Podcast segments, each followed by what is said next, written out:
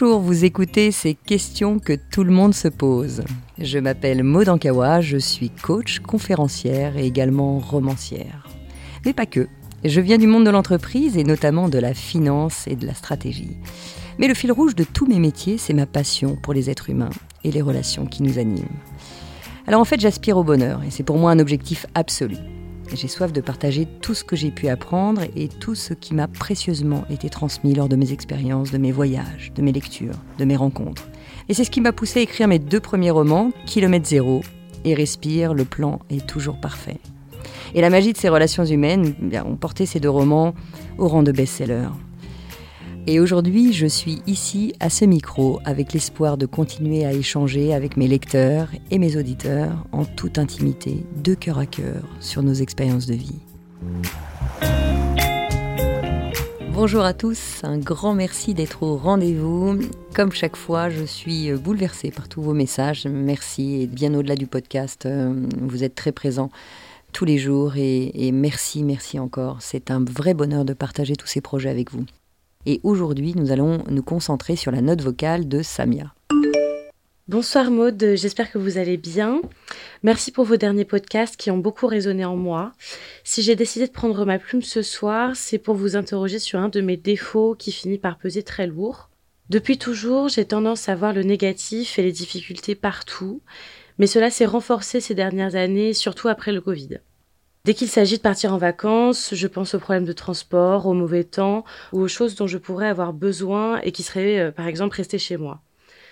Je n'arrive pas à me réjouir, euh, à profiter des expériences, ça pèse sur ma famille. Mon mari me trouve trop négative et moi je n'arrive pas à me rassurer. Et pourtant, euh, j'essaie de ne pas penser au négatif, mais je n'y arrive pas. J'espère que vous pourrez m'aider et que j'arriverai à me détendre. Merci beaucoup. Alors merci Samia pour ce message euh, vocal. Euh, effectivement, on est nombreux euh, à voir le, négatif un peu partout et c'est vrai que dans cette période, comme tu le disais, assez stressante du Covid, on ne peut pas arrêter notre cerveau sur ce qui se passe. Donc j'entends que dans ton cas, effectivement, ça devient trop récurrent et que tu vois avant tout le négatif en tout et même quand tu pars en vacances, tu le disais très bien, même quand tu pars en vacances, déjà tu stresses. Donc effectivement, c'est aussi un apprentissage que de voir les choses un peu autrement. Donc euh, moi, ce qui m'a beaucoup aidé, c'est d'arrêter de me concentrer sur ne plus voir le négatif, en l'occurrence. Là, tu l'exprimes, hein, je, ne veux plus voir le négatif. Eh bien, on se rend compte que quand on se concentre sur ne plus faire quelque chose, eh bien, forcément, notre attention est dessus. Si je vous dis euh, ne pensez pas à un éléphant rose, bah, qu'est-ce qui se passe? Tout le monde voit l'éléphant rose devant lui. Donc, le gros problème, c'est que bien souvent, tout ce qu'on ne veut pas faire, finalement, le cerveau ne fait pas de différence entre le positif et le négatif, et donc il prend la phrase sur ce qu'il y a à faire. Donc ne pas se concentrer sur le négatif, bah lui, le, cerveau comprend euh, concentrer et négatif. Donc se concentrer sur le négatif. En tout cas, moi, ce qui m'aide beaucoup, c'est de commencer par changer cette formulation. Et là où je vais mettre mon intention, par exemple, si c'est je veux davantage euh, voir les choses positivement, par exemple, mon cerveau va se concentrer sur mon souhait. Et donc là où je vais mettre de l'intention, l'énergie va suivre. Hein, donc la première chose, c'est arrêter de se battre contre ce qui nous déstabilise ou ce qui nous va pas. Mais au contraire, et c'est la deuxième clé, accueillir. Accueillir ce qui arrive accueillir le fait de voir le négatif plutôt que le positif. J'accueille ça. C'est ma limite pour le moment. Il y a des gens qui passent toute une vie à essayer de forcer, à lutter, à battre et combattre. Et eh c'est très difficile de combattre contre notre propre fonctionnement. Bon, bien simplement je l'accueille et je prends. Alors il faut savoir, et d'ailleurs c'est Christophe André qui le partage très bien, qu'il y a un facteur génétique aussi. donc c'est pour ça qu'il y a des gens qui sont plus pessimistes que d'autres, et ça leur demande un effort euh, plus important que pour d'autres. Donc c'est peut-être ton cas, Samia, et c'est pas grave, parce que ça aussi ça, s'apprend, mais on a un patrimoine génétique au fait d'être plus optimiste ou plus négatif. Alors évidemment, le, négativisme peut aussi partir de blessures, euh, de modes de défense. Donc Maintenant, effectivement, quand ça devient trop récurrent, comme tu le dis toi, et que ça finit par te gêner, et puis gêner ton entourage, comme tu l'exprimes par rapport à ton mari, eh bien, euh, forcément, là, on peut, on peut commencer à modifier pour retrouver cet équilibre. Mais évincer ça et se dire, voilà, il y a tout à mettre à la poubelle, mais non. Accueillons le fait parce que ça génère aussi euh, du talent, moi, j'ai connu des personnes qui, euh, grâce à, leur pessimisme ou leur, euh, leur façon de voir euh, tout en noir chez quelqu'un, bah, ça, les rendait plus fins sur, sur le fait de voir des détails. Ça leur permettait d'avoir du flair sur les mensonges. Ça Donc voilà, on développe des expertises parce qu'on est.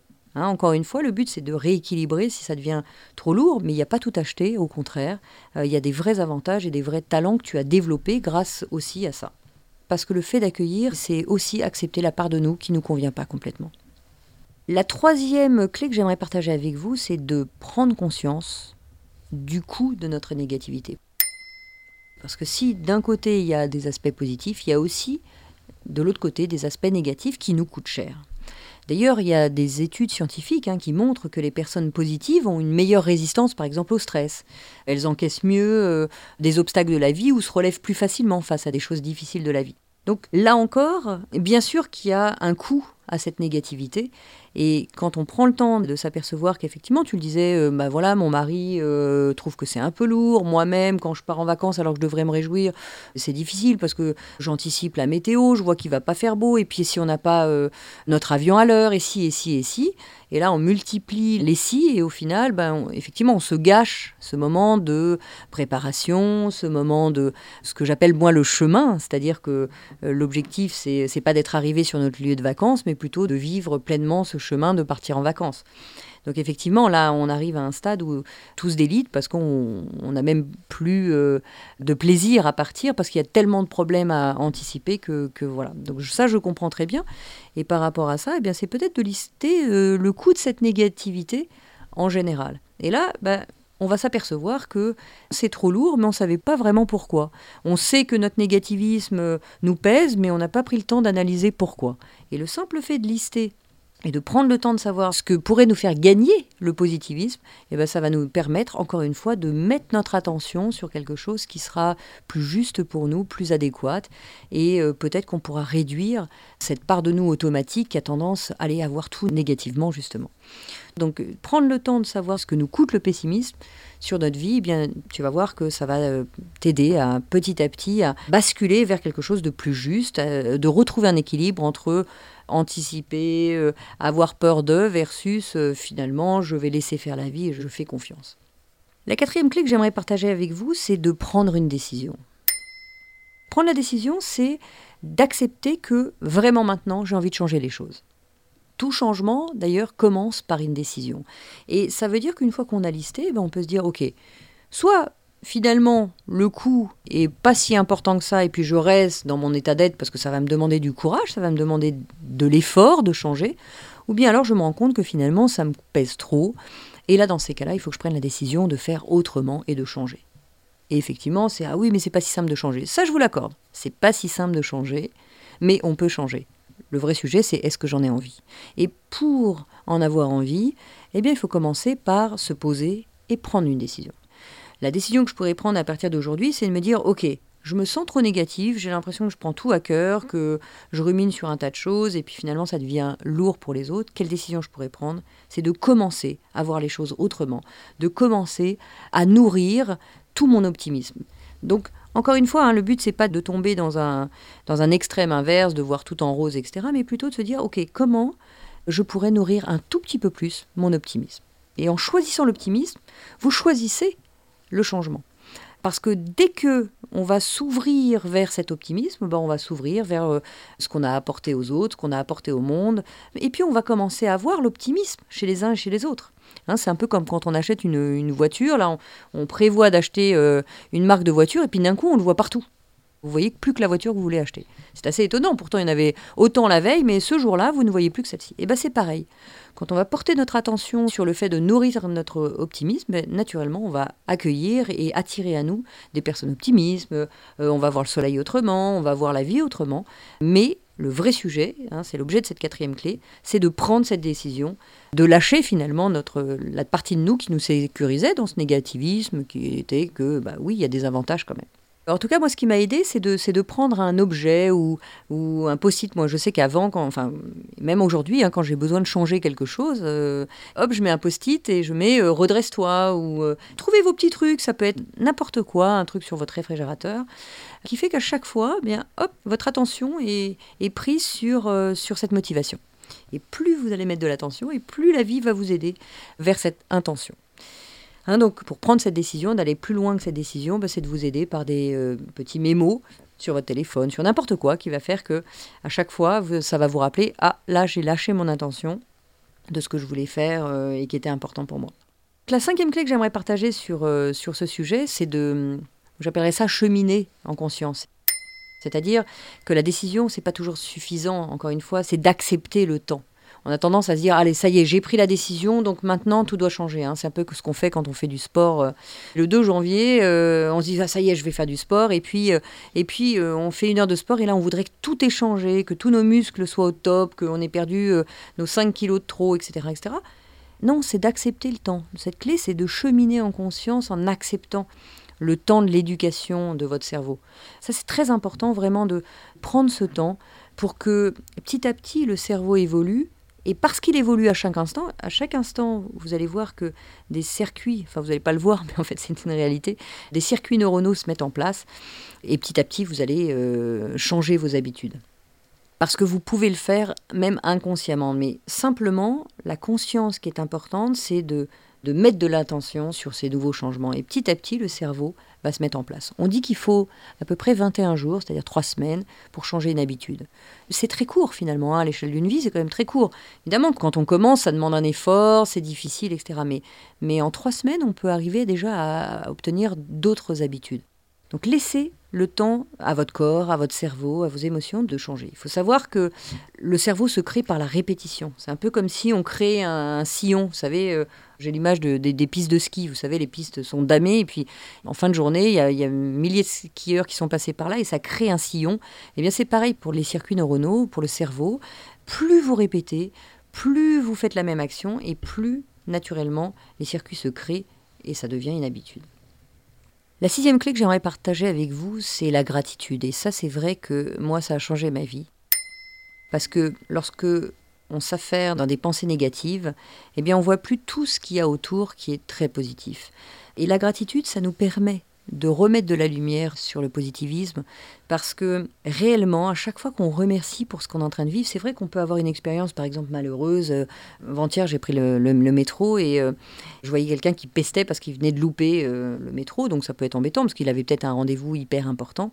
Mais pour autant, se poser, c'est aussi se dire, bon, ok, je suis en bonne santé, euh, les choses euh, vont bien, j'ai la chance de pouvoir aller au travail, j'ai un travail, enfin voilà, de poser son mental sur, euh, sur tout ce qui va bien, malgré le fait que à ce moment-là, on peste un peu d'avoir loupé le métro. Alors là encore, je ne connais pas sa vie, ça se trouve, il avait vraiment un rendez-vous très très important, hein, bien sûr, mais, mais, mais quelquefois, moi, ça peut m'arriver juste de parce qu'il faut attendre 4 minutes de plus, bah, de pester un peu.